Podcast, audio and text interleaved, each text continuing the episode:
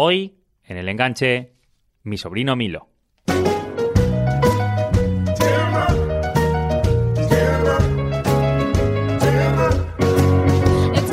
Querido oyente del enganche, cierra los ojos un momento y juega a imaginar con nosotros. Imagina que eres jugador de fútbol, lejos de los grandes focos, eso sí, que tienes una carrera profesional modesta pero bastante provechosa. Pongamos que eres el delantero y goleador del equipo de tu región, conocido en tu zona por tu gente más cercana y aquel al que todos los niños del barrio adoran. Suena bien, ¿verdad?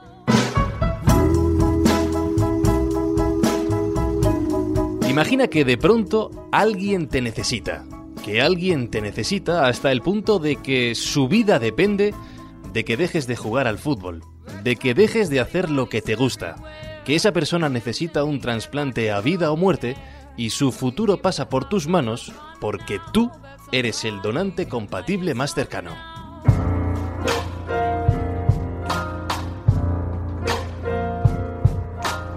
Lo voy a poner Todavía un poquito más difícil. Imagina que esa persona es un bebé. Un niño de apenas nueve meses con toda una vida por delante, si tú se la quieres dar. Y que ese niño, ese bebé, es familia tuya, concretamente tu sobrino, el hijo de tu hermana. All around me are familiar faces, worn out places. ¿Cuánto vale el fútbol en tu vida? ¿Cuánto vale tu trabajo? ¿Cuánto vale tu pasión? ¿Lo dejarías todo de lado en un caso así? Hoy os vamos a contar una de estas historias que nos gustan, que nos encantan, las que demuestran que el fútbol es una faceta más de una vida que no deja de darnos lecciones. La historia de Alejandro, la historia de Lulo Benítez, así le conocen, y la historia de su sobrino Milo. Hoy, en el enganche.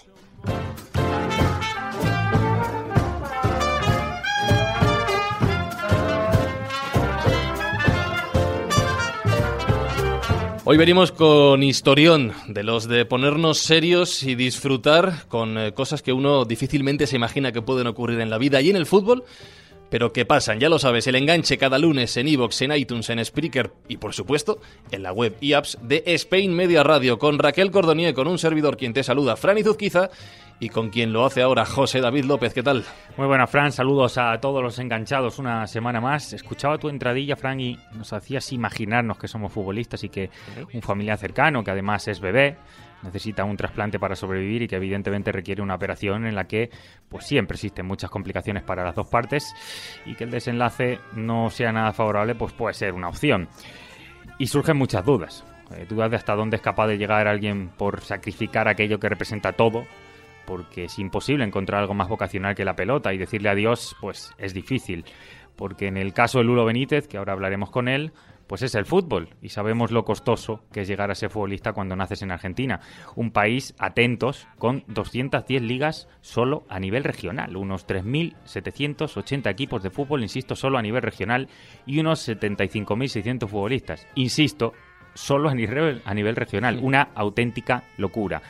Pues bien, de entre todos ellos, dentro de la liga departamental de Gualeguaychú, ¿quién nos iba a decir que allí íbamos a encontrar una decisión? Una decisión que es una excusa. Una excusa, como decimos en el enganche, para contar historias de vida.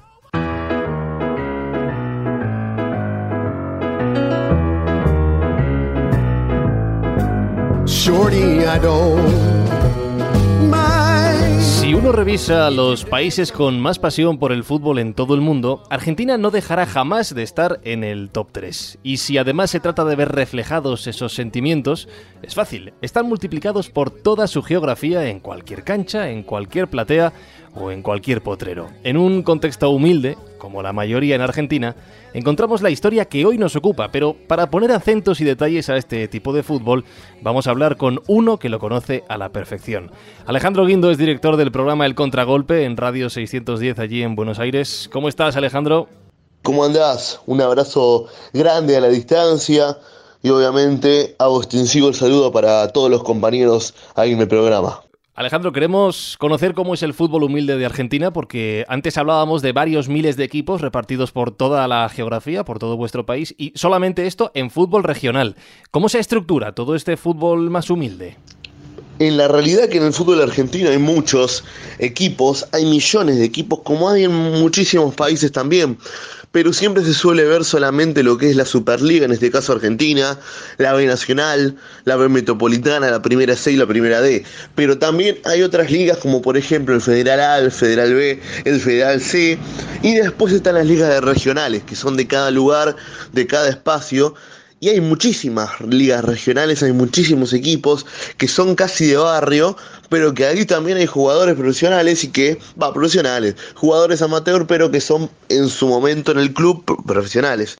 Uno de esos departamentos que organizan decenas de ligas y de campeonatos es el departamento de Gualeguaychú, en la provincia de Entre Ríos. Y atentos porque aquí vienen organizando partidos hace exactamente 102 años. Eh, ¿Cómo es este fútbol? ¿Cómo se organiza? ¿Qué afición logra llevar a la cancha, Alejandro? Bueno, este fútbol es uno de los más movidos, podemos decir, porque al ser una provincia que está cerca de Buenos Aires, siempre tiene protagonismo en el fútbol. Por ahí el equipo que en el último tiempo tomó mucha más trascendencia de Entre Ríos es Patronato de Paraná, que está jugando en primera división, que tiene un gran plantel, que le ha ganado también equipos grandes. Em, después está Juventud Unida de Gualeguaychú, que también tiene un gran plantel y que está en la B Nacional. Después está, por ejemplo, Atlético Paraná, que estuvo también en la B Nacional, y otros muchos equipos en las ligas regionales. Existen clubes como eh, Central Enterriano, Juventud Unida, Black River, nombres curiosos, nombres, pese a todo, de mucha historia, pero vamos a centrarnos en Central La Roque. ¿Cómo es este club?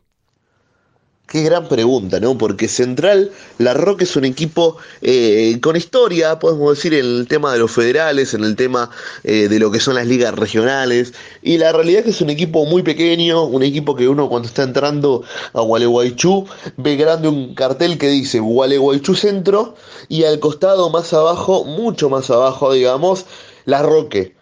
Y uno sabe que La Roca es un lugar muy chiquitito, pero que tiene este equipo de barrio, que es un club barrial como puede tener cualquier otro eh, lugar, pero es uno de los lugares que siempre eh, uno cuando entra a Gualeguaychú ve grande el lugar de La Roque y ahí obviamente del equipo de Central La Roque. ¿A qué se dedican? Porque hablamos de un fútbol eh, no profesional. ¿A qué se dedican los jugadores de este Central La Roque? Tal cual, tal cual. Los jugadores de Central La Roque tienen otros trabajos, esto es la realidad.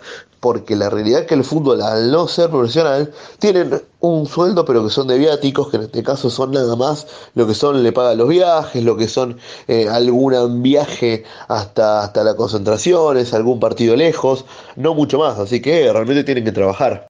Nuestra historia nos va a llevar a conocer en minutos a Alejandro Lulo Benítez, que es el protagonista de esta historia. Pero, ¿qué representa Lulo, que así es como le conocen, en este equipo? ¿Es un ídolo local? Eh, ¿Por qué? ¿Qué ha llevado a cabo para que al final sea considerado Lulo uno de esos iconos de este equipo?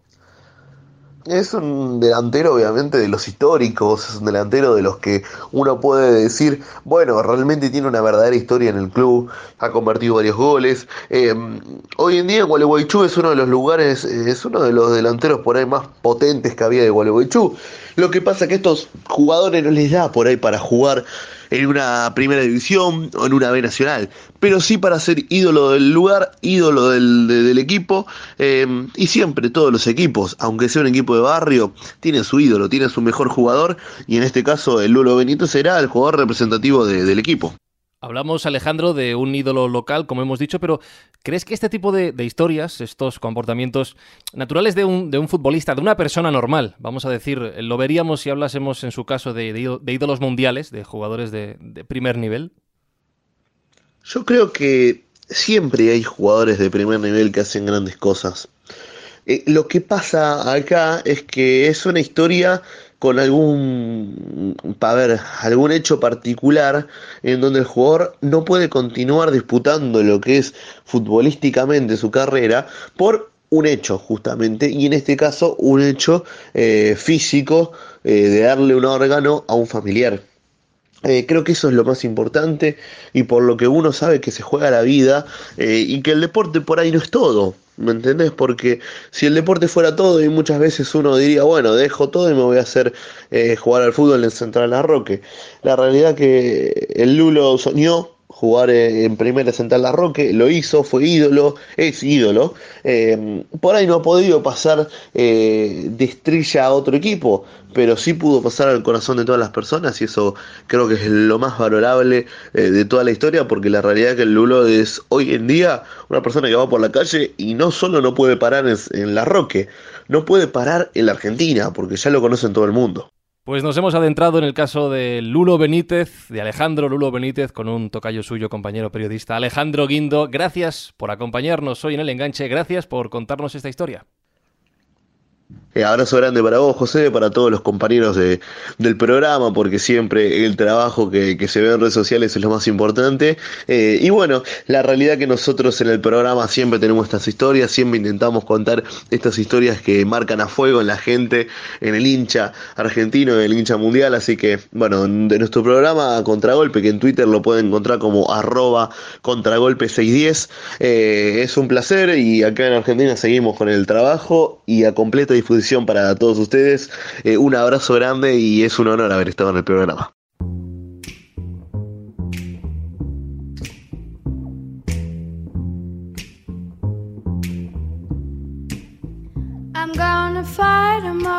Todos los que escuchan nuestro programa, eh, los que nos conocen desde que empezamos en la web y los que interpretan el periodismo como nosotros, saben que el fútbol en el enganche es una excusa para poder profundizar en historias de vida.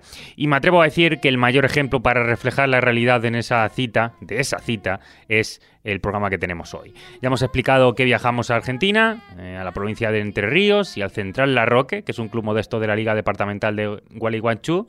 Allí nos escucha su delantero de referencia, el más goleador, el pequeño ídolo de los nenes de la zona, que es Alejandro Lulo Benítez. ¿Cómo estás? Bienvenido al enganche, Alejandro.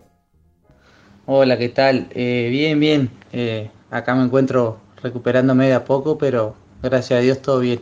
Una de las características más singulares del fútbol argentino, en todas sus vertientes, son los apodos. Y veo que a ti, Alejandro, pues también te persigue uno. ¿Por qué eso de Lulo? ¿De dónde viene? No, Lulo me dicen desde chiquito porque había dos Alejandro dentro de la cancha y, y bueno, y decidieron eh, decir a un Alejandro y el otro me quedó Lulo a mí, porque en mi casa me decían Lulito cuando era chiquito y bueno, me, me quedó Lulo y... El fútbol, Alejandro, ha sido fundamental en toda tu vida, pero ¿cómo empezaste? ¿Cómo ha sido tu carrera profesional? ¿Cómo llegas a ser el, el goleador, el ídolo de Central La Roque?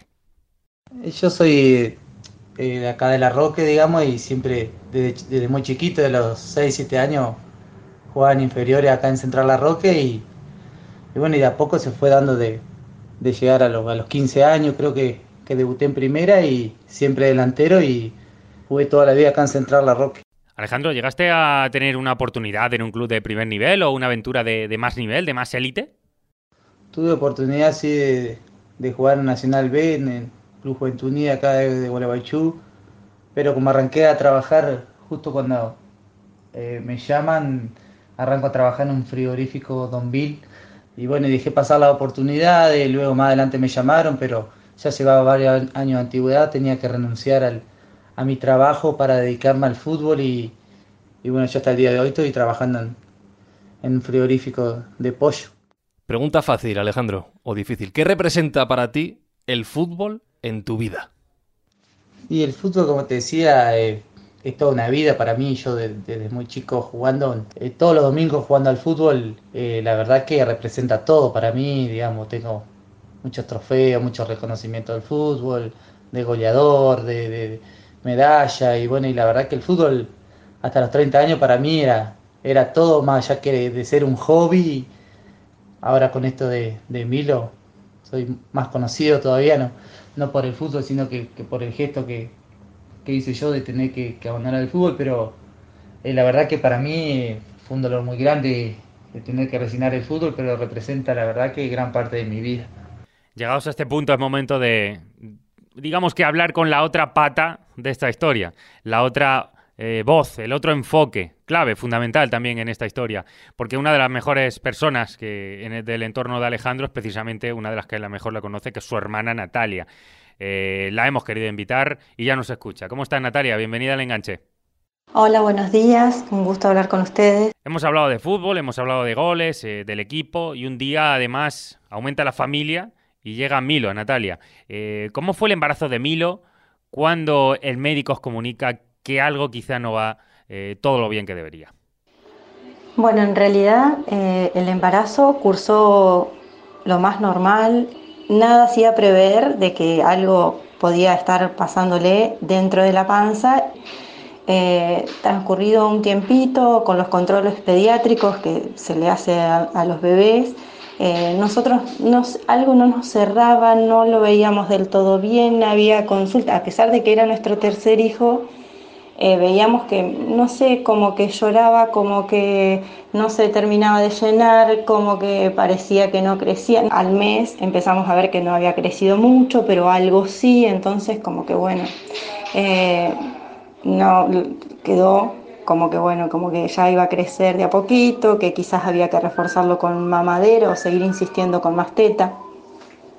A los dos meses, en el control de los dos meses, los seguíamos viendo muy amarillos y los que más nos alarmaban eran los abuelos, digamos, mis papás y la mamá de, mi marido. Y cuando fuimos al control pediátrico nos pidió una serie de análisis y ahí vio que la bilirrubina estaba muy alta.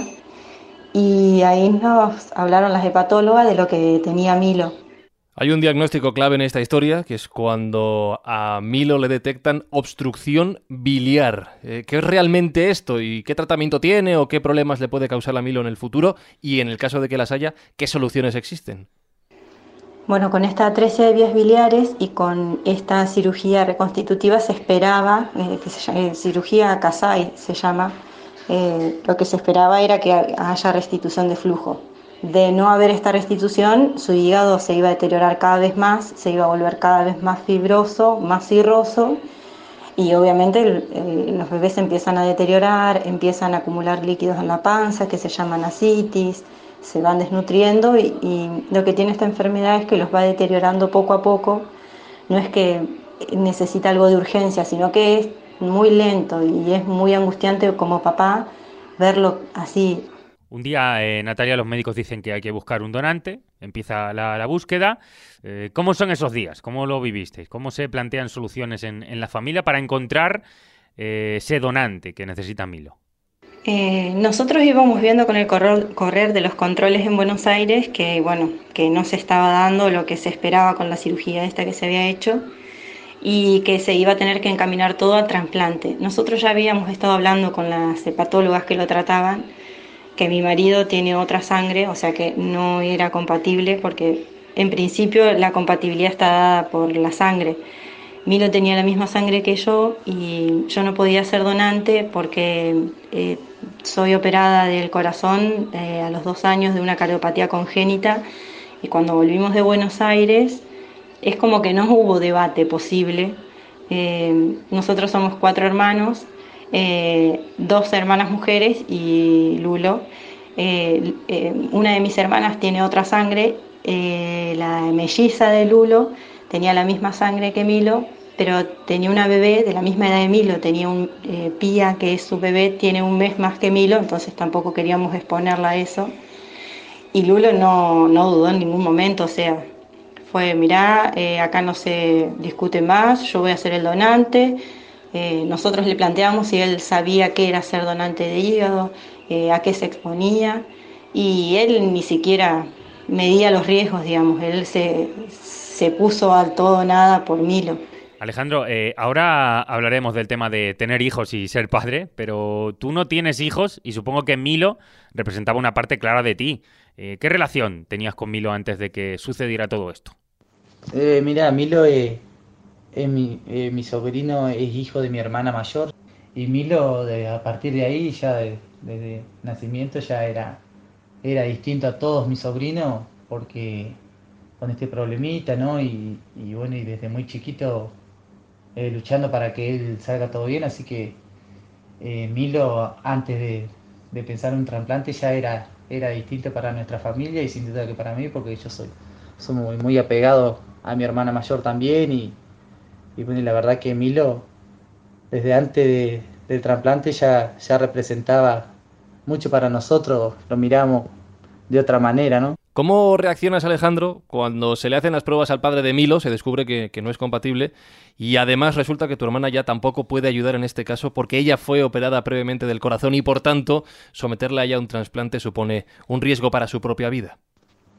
Como te decía, Milo le, al hacer, eh, a buscar un compatible, digamos, hablaba de de, un trasplante donante cadavérico un donante vivo. Donante cadavérico era imposible por, por la sangre de él y porque era muy, tenía que ser muy rápida la operación, porque él había que operarlo antes de los nueve meses y no se moría. Y bueno, y yo hablé con mi hermana, con Natalia, ella no quería, no, de entrada que estaba desesperada buscando un, un donante, pero tampoco quería que yo dejara el fútbol. Eh, ella sabía lo que representaba el fútbol para mí y bueno, y, pero sin duda yo me solidaricé con ella y, yo le dije, mira Nati, yo no vivo del fútbol, vivo del frigorífico, yo voy a hablar al trabajo mío, el fútbol mis compañeros me entenderán, el presidente, los hinchas, todo, digamos, y me van a entender, esto es una situación de vida o muerte y eh, se dio todo muy rápido. Lulo, hay un momento en el que tienes una cita con el médico para valorar el caso del trasplante. Eh, ¿Cómo fue esa cita? ¿Qué, sensaciones te deja tras hablar con el médico? me hace análisis de sangre, tengo la misma sangre que Milo y bueno, y ahí arrancan los estudios. Nos derivan al hospital austral porque él estaba en el hospital Gutiérrez. Nos derivan al hospital austral en Buenos Aires y bueno, y, ahí arranca 15 eh, días antes de la cirugía. Eh, yo tuve que ir allá y hacerme todos los estudios, hacen distintos ecografía, radiografía, de todo, digamos, tomografía y bueno, y para ver en qué condiciones se encontraba el hígado mío y, gracias a Dios me ayudó mucho el, haber jugado al fútbol toda, toda mi vida y, el hígado estaba en perfectas condiciones y, y bueno, y fue, fue todo muy, eh, muy sentimental todo porque se da muy rápido, eh, había operarnos cuanto antes, a mí, a Milo, y, bueno, y hablar club mío, mis compañeros comimos un asado antes de despedida, digamos, todos entendieron la situación, tengo las puertas del club abiertas para cuando quiera volver, hablé con el presidente, con la gente, y la verdad que me apoyaron todos acá en la Roque y todos esperando la, la, toda la expectativa de, de qué iba a pasar con conmigo, si realmente podía donar o no, y bueno, y y gracias a Dios eh, pude ser yo el donante y hoy estoy más que orgulloso de eso. Y... ¿En algún momento te llega a decir que si haces la operación de hígado no vas a poder volver a jugar al fútbol?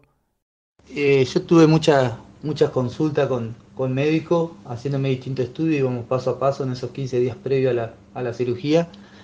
Y una de las últimas consultas fue, fueron con los con los eh, ¿cómo es? Con los cirujanos, que bueno, que ellos ahí me dicen eh, mira Alejandro, eh, eh, no sé si sabías, pero lo, tuyo, lo del fútbol va a pasar a ser secundario, por lo menos a nivel profesional, porque el hígado necesita de seis meses a un año en volver a regenerarse y no se vuelve a regenerar en un 100%, sino en un 80%.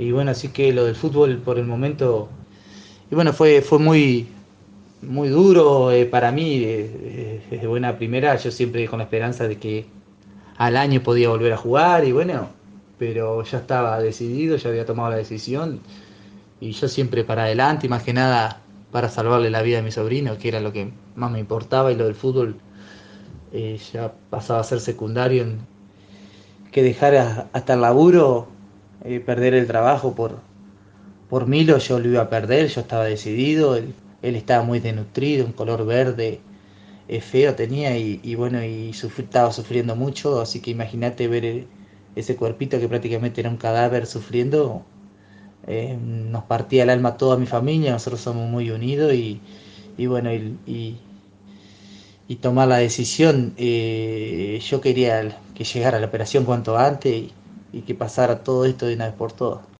Natalia, eh, ¿qué sientes ante la respuesta fulminante de tu hermano de dejar aquello que, más quiere, que es el fútbol, de dejarlo todo por Milo?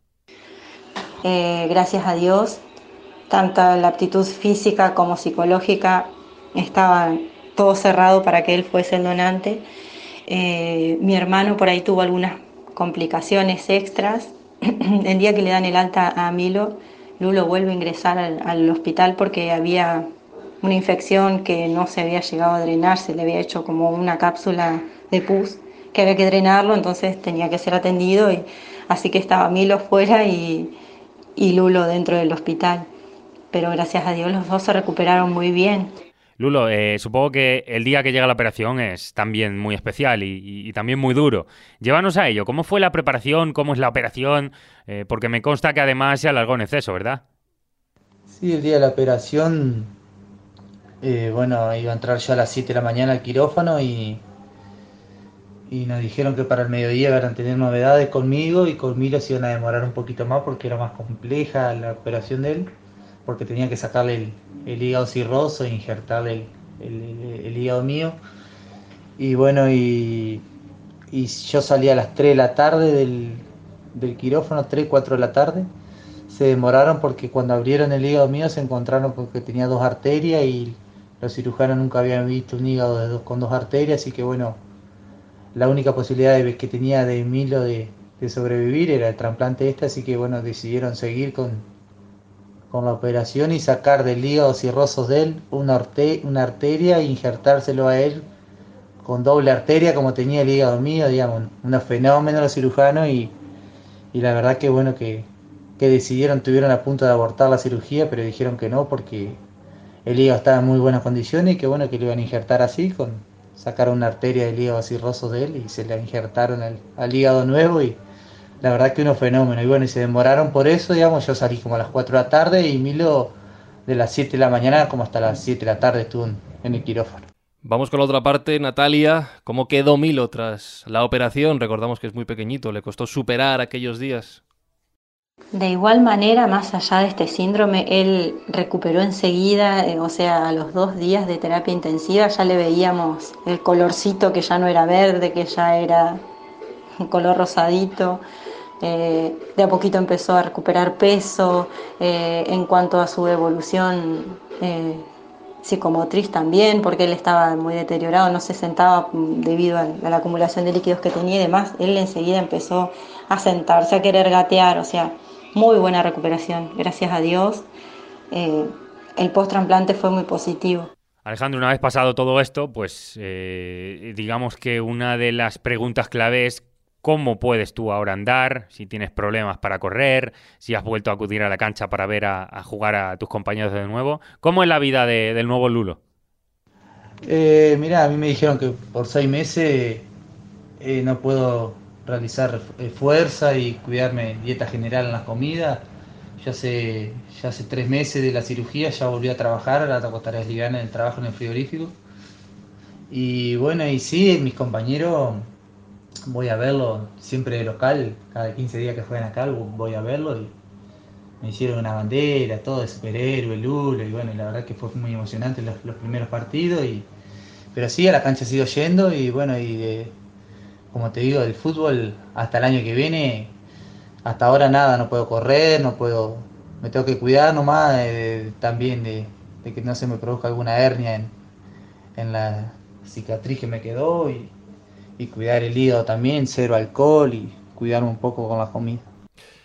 Bueno, esta es la historia de Milo, esta es la, historia de Alejandro también, de Lulo, pero claro, todo este, este cuento continúa, la vida sigue, y hay una noticia importante para Lulo, para Alejandro, y es que vas a ser papá, ¿verdad? Sí, la verdad que justo cuando de tomo la decisión de, ser yo el donante de Milo, eh, llega mi novia, digamos, me, eh, cuenta de, que tienen atrás y bueno, hacemos todos los estudios y, y, me, está embarazada, digamos, así que fue una, fue una motivación extra para mí eso de, la llegada de mi hijo, Paulino se va a llamar, ahora a mediados de diciembre si Dios quiere y imagínate para mí la carga, ¿no? De, de entrar al quirófano, de salvarle la vida a Milo, de mi novia estar esperándome con mi, primer hijo, que eh, fue muy emocionante todo. Yo cuando me despierto del quirófano me despierto llorando, angustiando, angustiado, preguntando por, por Milo, si había salido bien, preguntaba por, por mi novia, pero son todos los efectos de, las drogas que, me dieron seguramente y bueno, y, y caí en shock al otro día, recién más o menos me desperté bien, pues se me había subido la presión y estuve en terapia un par de días y y bueno, fue todo muy, muy emocionante, sí, ni hablar. Eh, que estoy ansioso por, por conocer a mi hijo, que gracias a Dios viene todo bien. Pues te digo una cosa, Alejandro, eh, quizás ya no puedas jugar a fútbol y, ya no podrás marcar goles, pero vas a poder alegrarte cada domingo de ir de una mano con tu sobrino, de la otra mano con tu hijo a ver los partidos de Central Arroque y que ellos vean como todo el mundo estará orgulloso de ti por lo que hiciste en la cancha y sobre todo por lo que has demostrado fuera de ella. Un absoluto placer, Alejandro, que hayas estado con nosotros.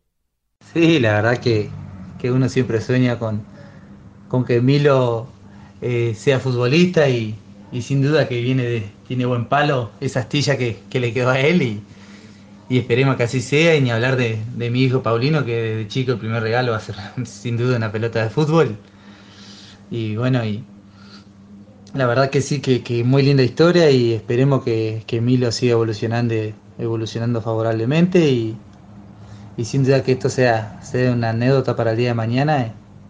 Y bueno muchas gracias a ustedes por, por llamar y por preocuparse ¿no? por, por, por uno y la verdad que lo llena mucho de orgullo a uno también que, que reciba llamados desde allá, de, desde España. Un saludo a toda la audiencia. Y un beso también para ti, enorme, Natalia, la mamá, la mamá de Milo, que sigas disfrutando de la sonrisa de tu hijo y de verdad, gracias por dejarnos contar esta historia en el enganche.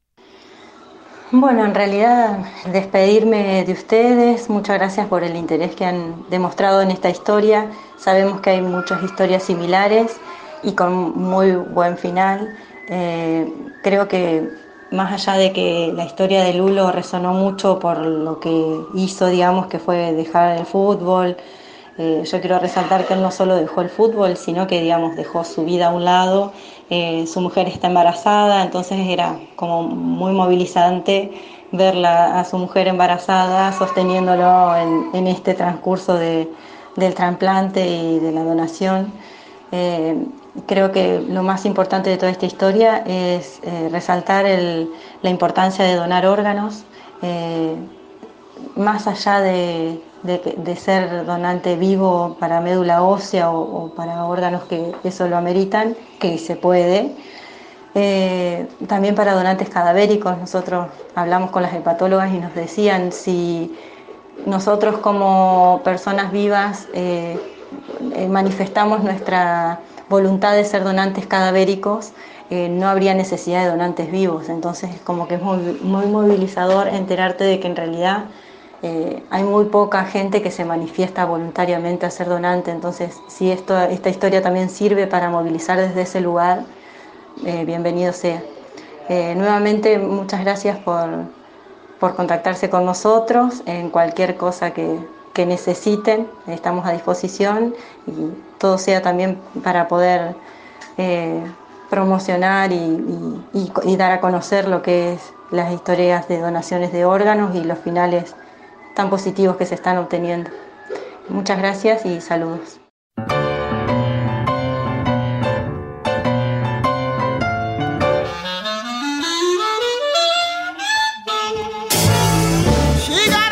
Vez lo voy a hacer al revés, voy a recordar primero cómo escucharnos y las redes sociales, arroba el enganche, arroba Spain Media Radio, Twitter, Facebook e Instagram.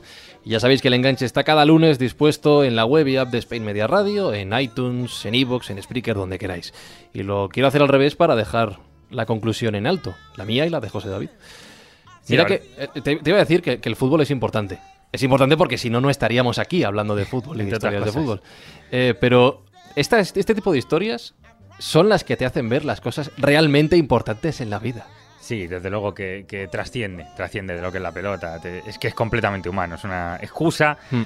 en toda su extensión para poder hablar de fútbol y demostrar eh, la fuerza humana que, tiene todo lo que rodea la pelota. Eh, y todo esto en este fútbol donde vemos como un equipo paga de repente 220 millones de euros para fichar a un solo futbolista, en ese fútbol eh, donde la corrupción parece naturalizada ya para conseguir ciertos objetivos y también en ese fútbol donde el ritmo diario pues parece enfocado en los grandes clubes mediáticos que, todo lo acaparan. Pues nosotros volvemos a demostrar que no es un resultado, un gol o una celebración lo importante en el césped, sino que ese resultado, ese gol y esa celebración se vea reflejada en la vida. Y en este caso en la vida de Milo, que es de nuevo una excusa, la mejor de las excusas que el fútbol nos regala para contar historias de vida. Programón otra semana más. Gracias por escuchar el enganche y gracias por escuchar los podcasts.